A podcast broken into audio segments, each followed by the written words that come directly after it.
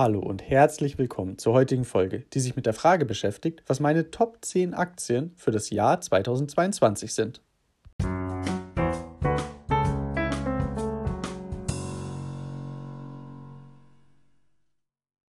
Bevor wir mit der Folge beginnen, möchte ich euch noch auf meinen Instagram-Kanal, das Aktienalpaka, aufmerksam machen.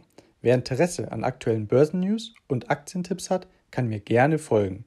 Zudem der Disclaimer, dass alle Texte sowie die Hinweise keine Anlageberatung oder Empfehlung zum Kauf oder Verkauf von Wertpapieren darstellen. Sie dienen lediglich der persönlichen Information und geben ausschließlich die Meinung des Autors wieder. Bei der heutigen Folge handelt es sich um den zweiten Teil meiner Top 10 Aktien für 2022. Die Plätze 10 bis 6 habe ich bereits in meiner letzten Folge vorgestellt. Zudem bin ich unter anderem auch darauf eingegangen, welche Themen uns und den Aktienmarkt dieses Jahr beschäftigen sollten. Ich empfehle daher jeden, der es noch nicht getan hat, sich zunächst Teil 1 zu Gemüte zu führen. Für Personen, die daran aber absolut kein Interesse haben, habe ich ein paar Stichwörter mitgebracht, damit ihr die kommende Liste nachvollziehen könnt. Die dominanten Themen dieses Jahr sollten die Geldpolitik bzw. damit im Zusammenhang die Themen Inflation und Zinserhöhung sein, darüber hinaus auch Corona und die dadurch entstandenen Belastungen der Lieferketten. In diesem Zusammenhang ist auch der Ukraine-Konflikt, der Halbleitermangel sowie die Dauerthemen Digitalisierung, Cybersecurity und der Klimawandel zu nennen.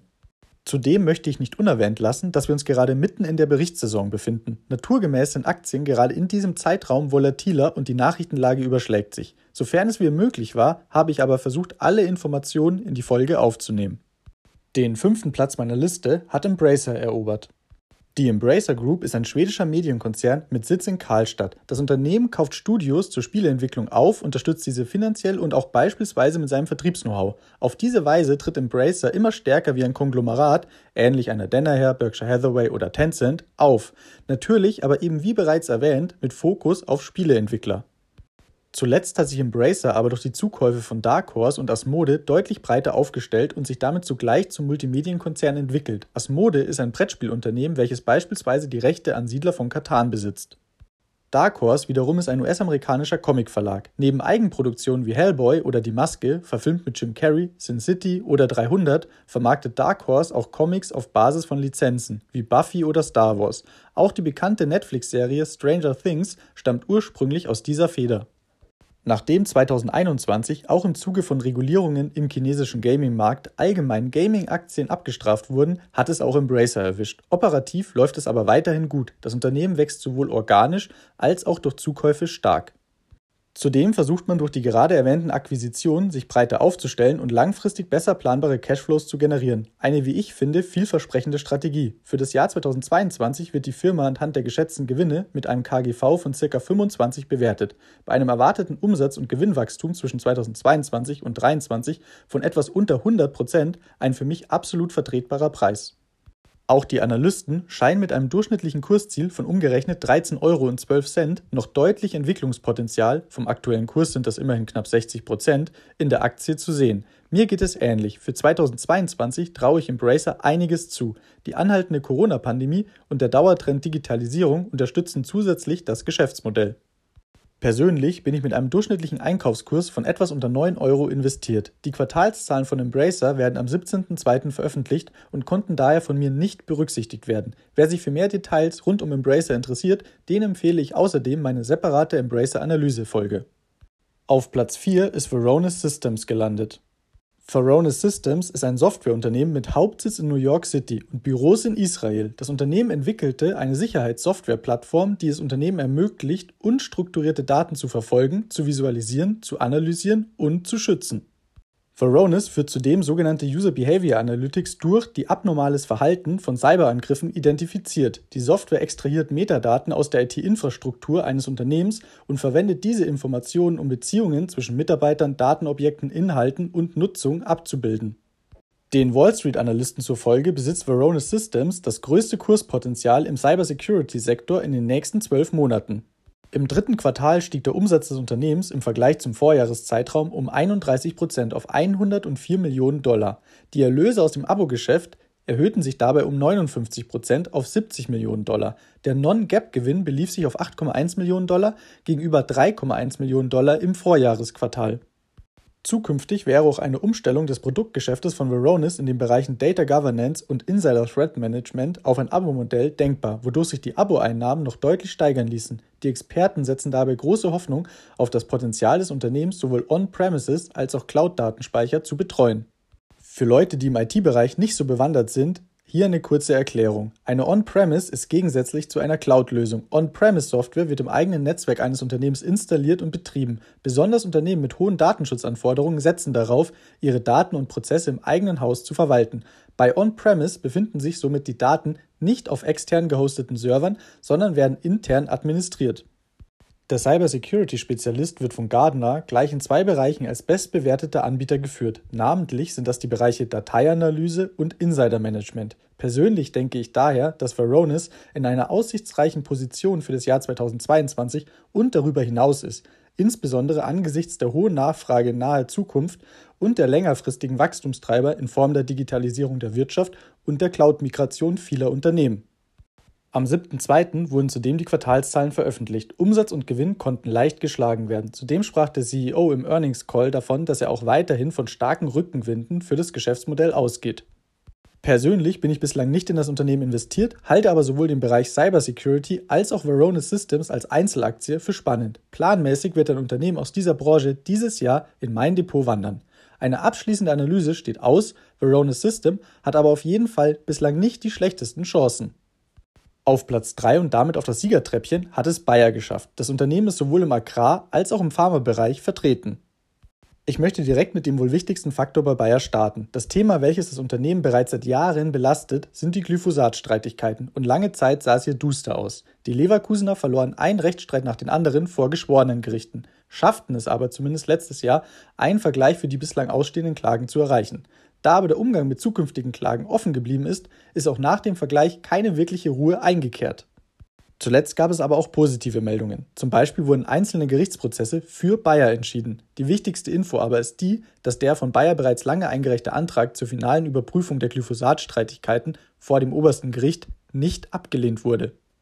Vielmehr scheinen die Richter den Antrag spannend zu finden und haben den Solicitor General um eine Einschätzung gebeten, ob sich der Supreme Court damit befassen soll. Die Entscheidung steht zwar noch aus, eine Annahme bzw. ein darauf folgendes positives Urteil wäre ein absoluter Befreiungsschlag. Eine Rückmeldung des Solicitor Generals wird bis spätestens Mitte 2022 erwartet. Aber nicht nur auf der rechtlichen Seite könnte sich das Blatt nun langsam wieder Richtung Bayer wenden. Auch die Preise von Agrarprodukten sind gestiegen. Ich gehe davon aus, dass diese Entwicklung anhält, da die Gründe für die Preiserhöhungen, nämlich der Klimawandel und der steigende Inflationsdruck, uns auch 2022 begleiten. Neben diesen für das Unternehmen erfreulichen Neuigkeiten in der Agrarsparte gab es auch in der Pharmasparte zuletzt vielversprechende Meldungen bezüglich neuen Medikamenten und Übernahmen zu hören. Für mich gibt es daher einige Faktoren, die dafür sprechen könnten, dass Bayer dieses Jahr seinen Abwärtstrend durchbricht und wirklich überraschen könnte. Die Bewertung ist nach wie vor niedrig, was dem Unternehmen neben seinem ohnehin sehr defensiven Geschäftsmodell auch einen gewissen Schutz vor steigenden Inflationszahlen geben sollte. Die Quartalszahlen von Bayer werden am 1.3. veröffentlicht, weshalb es mir nicht möglich ist, diese in der heutigen Folge einzubinden. Persönlich erwarte ich aus gerade genannten Gründen ein positives Ergebnis. Erwähnenswert finde ich auch, dass sich Bayer zuletzt sogar in einem insgesamt eher schwierigen Marktumfeld dieses Jahr sehr robust gezeigt hat. Das macht Hoffnung auf mehr. Persönlich bin ich ebenfalls in Bayer investiert mit einem mittleren Einkaufskurs von ca. 48 Euro. Wer sich für mehr Details bezüglich Bayer interessiert, dem empfehle ich meine separate Bayer-Analyse-Folge. Die Silbermedaille hat Disney erobert. Das heißt, man soll keine Lieblingsaktie haben und daran halte ich mich. Wenn ich aber gezwungen werden würde, mich für eine zu entscheiden, wäre das Disney. Das Geschäftsmodell, der Burggraben, die Produkte und die zuletzt gezeigte Innovationskraft durch den Streamingdienst Disney Plus überzeugen mich. Nach der gerade erfolgten Lobpreisung aber nun zu den eigentlichen Fakten. Warum halte ich Disney gerade jetzt für ein gutes Investment? Im vierten Quartal, welches am 10.11.2021 endete, waren die Ausgaben der Gäste um 30 Prozent höher als im gleichen Quartal des Jahres 2019. Das lässt sich vermutlich zum einen auf gewisse Nachholeffekte zurückführen, zum anderen aber auch auf Modernisierungs- bzw. Optimierungsmaßnahmen, die in den Parks durchgeführt wurden, während diese geschlossen waren. Durch technische Unterstützung können sich Kunden zum Beispiel zukünftig einen Platz in einer Warteschlange digital buchen. Die Zeit im Park muss dann nicht mit, in Anführungszeichen, in der Schlange stehen, vergeudet werden, sondern beispielsweise mit anderweitigem Konsum. Zwei weitere Wachstumstreiber, die die Einnahmen in den Parks erhöhen dürften, sind die Zulassung eines Covid-19-Impfstoffs für Kinder im Alter von 5 bis 11 Jahren und die Rückkehr der internationalen Besucher. Es mag überraschen, darüber hinaus zu hören, dass der Streamingdienst Disney Plus 2021 ein schwieriges Jahr erlebte. Die Coronavirus-Pandemie hat die Nachfrage nach Unterhaltungsangeboten für zu Hause durch die Decke gehen lassen und Disney Plus war einer der Profiteure. Seit seinem Start im November 2019 hatte der Dienst bis zum 3. Oktober 2021 118 Millionen Abonnenten erreicht. Das sind fast 45 Millionen mehr als zum gleichen Zeitpunkt im Jahr 2020. Eine grundsätzlich beeindruckende Leistung. Diese Zahl hätte jedoch noch viel höher sein können, wenn Disney nicht durch die Coronavirus-Pandemie eingeschränkt worden wäre. Das Unternehmen konnte die Produktion von Inhalten nicht so schnell hochfahren, wie es das angesichts der Kundennachfrage gerne getan hätte. Da Disney außerdem beschloss, einige seiner besten Filme zuerst in die Kinos zu bringen, verlangsamte die Kundenresonanz auf die Wiedereröffnung der Kinos auch die Menge der Inhalte, die in Disney Plus einfließen. Dieser Umstand wird sich aber bis Ende 2022 ändern. Finanzvorstand McCarthy erläuterte die Pläne des Unternehmens für das laufende Jahr während der Telefonkonferenz zum vierten Quartal am 10. November wie folgt. Mit Blick auf das Geschäftsjahr 2022 sind wir begeistert von der Qualität der Inhalte, die in den ersten drei Quartalen des Jahres veröffentlicht werden. Aber wir werden noch nicht den erwarteten gleichmäßigen Rhythmus bei den Veröffentlichungen von Inhalten erreichen. Das vierte Quartal wird wahrscheinlich eher einen Hinweis darauf geben, wie unser Programm aussehen könnte. Im vierten Quartal werden wir zum ersten Mal in der Geschichte von Disney Plus Originalinhalte von Disney, Marvel, Star Wars, Pixar und National Geographic veröffentlichen, und zwar in einem Quartal. Am 9.2. hat Disney die Quartalszahlen veröffentlicht. Es wurden die Umsatz- und Gewinnerwartungen geschlagen, zudem wächst auch der Streamingdienst kräftig weiter. Die Analysten vergeben ein mittleres Kursziel von 190 Dollar, was dem Unternehmen auch noch ordentlich Potenzial einräumen würde. Zuletzt noch der Hinweis, dass auch ich in die Aktie investiert bin, seit ca. 100 Euro und aktuell einen Nachkauf plane. Auch eine separate Disney-Analyse habe ich bereits in der Vergangenheit veröffentlicht. Wer sich für mehr Details interessiert, kann dieser Folge gerne einen Besuch abstatten. Bevor wir zum Platz 1 kommen, möchte ich noch zwei Investmentideen nennen, die es nicht in meine Top 10 Liste geschafft haben, die ich aber für interessant genug hielt, um sie euch zumindest in sehr abgekürzter Form für eine eigene weitere Recherche zu nennen. Zunächst Pinterest. Die Social Media Plattform wurde zuletzt an der Börse massiv ausverkauft. Die nun veröffentlichten Quartalszahlen waren gemischt. Zwar wurden weiterhin monatlich aktive Nutzer verloren, die übrigen Kennzahlen waren aber vielversprechend. Zudem scheint Pinterest nach dem starken Abverkauf anhand der Wachstumsaussichten günstig bewertet. Auch das Thema Bildung, gerade auch in Bezug auf den Online-Sektor, wird uns, denke ich, weiterhin beschäftigen. ToU ist ein amerikanisches Unternehmen für Bildungstechnologie, das mit gemeinnützigen Colleges und Universitäten Verträge über den Aufbau, die Bereitstellung und den Support von Online-Studiengängen und Nicht-Studiengängen abschließt. Das Unternehmen ist ein Online-Programmmanager, der seinen Kundeninstitutionen eine cloudbasierte Software-as-a-Service-Plattform, Kursgestaltung, Infrastrukturunterstützung und Kapital zur Verfügung stellt. Zuletzt ist die Aktie ebenfalls stark zurückgekommen und insgesamt nach meiner Einschätzung günstig bewertet. Die am 9.2. veröffentlichten Quartalszahlen waren vollkommen im Rahmen der Erwartungen. Dennoch fiel die Aktie um 50 Prozent, was meiner Meinung nach ein Fenster für einen guten Einstiegszeitpunkt öffnet. Den ersten Platz in meiner Liste belegt Facebook, beziehungsweise seit neuestem Meta. Nun werden sich vermutlich einige fragen, warum gerade Facebook? Zuletzt wurden die Quartalszahlen veröffentlicht, die zu einem massiven Abverkauf in der Aktie geführt haben, was nicht gerade den Eindruck erweckt, dass es sich hier um eine Gewinneraktie für das Jahr 2022 handeln könnte. Persönlich vertrete ich aber eine andere Meinung und möchte diese auch erläutern. Nach meinem Verständnis gibt es drei Hauptgründe für den Abverkauf. Zum einen die Datenschutzeinstellungen von iOS durch Apple, die Konkurrenz durch TikTok und sinkende Zahlen aktiver Nutzer. Kommen wir zunächst zur Konkurrenz. Ohne Zweifel ist TikTok aktuell eine begehrte Social-Media-Plattform. Aber das Unternehmen ist auch ein chinesisches.